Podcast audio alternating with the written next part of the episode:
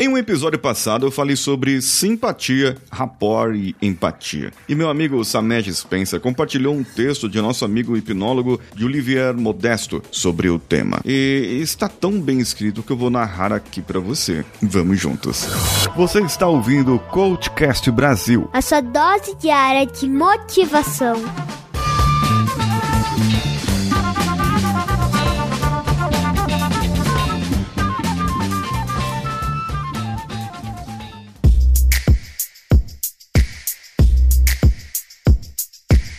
O link do, da postagem desse texto está no post desse episódio para você lê-lo na íntegra. Explicações sobre rapport, empatia e sintonia. Diferença entre empatia e sintonia, mais rapport. Com certeza os integrantes do grupo conhecem, ou pelo menos ouviram falar sobre rapport e empatia, como elementos necessários a uma perfeita comunicação e relacionamento interpessoal mais adequado. Eu falei a respeito da etimologia dessas palavras num curso que ministrei recentemente aqui em São Paulo, e o Samed achou interessante interessante as explicações, por isso pediu para que eu as trouxesse no grupo. Para quem não sabe, rapport vem do francês rapporter e significa trazer de volta, mais adequadamente traduzida para o português como sendo sintonia. Estar em rapport com alguém significa estar na mesma sintonia, na mesma frequência, o que ocorre naturalmente na medida em que as pessoas identificam afinidades entre si. É comum, por exemplo, ao viajar para outros estados, começarmos a utilizar o sotaque característico da região, ou cônjuges terem a mesma maneira de falar ou de se comportar em decorrência do tempo de convivência. Isso é rapport. Quando queremos ampliar a nossa comunicação, e nas terapias isso é interessantíssimo, podemos utilizar técnicas que facilitem esse rapport, de modo a proporcionar na pessoa um ambiente agradável de convivência. Do tipo, gostei tanto de estar com essa pessoa que parece que a conheço há muito tempo.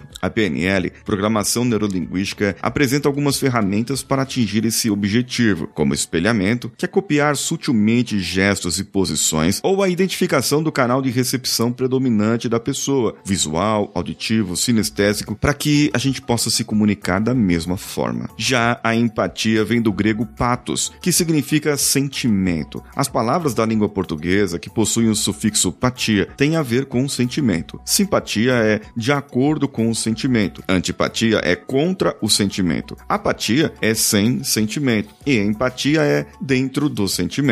Ou seja, agir com empatia é colocar-se dentro do sentimento da outra pessoa, procurando entender o seu mapa de mundo, as suas emoções, a sua forma de ver, de ouvir, de sentir a vida. Em sala de aula, por exemplo, o professor age com empatia quando sabe se colocar no lugar do aluno, mas como se fosse o aluno, e não como se fosse o professor. Ao responder a uma pergunta com a frase Que pergunta maravilhosa, o professor age com empatia, mesmo que a dúvida seja muito simples de ser respondida, que é muito diferente da resposta Eh, mas que pergunta mais idiota, viu? Algumas pessoas utilizam a palavra rapport como sinônimo de empatia, mas são características ligeiramente diferentes. Como explicado, a primeira é a sintonia na relação interpessoal, a segunda é a capacidade de se colocar no lugar do outro, a partir do que se pode desenvolver o rapport pretendido. Resumidamente, é isso. O Juliver Modesto, sim, colaborou muito, assim como o nosso amigo Samej Spencer, nosso ouvinte também, que todos nós fazemos parte do grupo Hipnose Prática no Telegram. Bem, para você usar isso, não só nos seus negócios, na sua vida pessoal, você precisa entender que as pessoas estão passando por problemas. As pessoas não conseguem ir trabalhar, elas passam por problemas na casa delas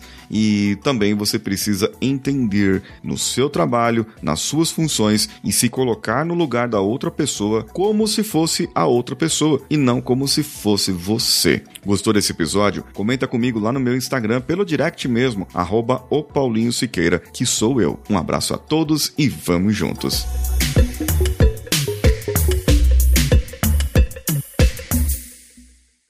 Esse podcast foi editado por Nativa Multimídia, dando alma ao seu podcast.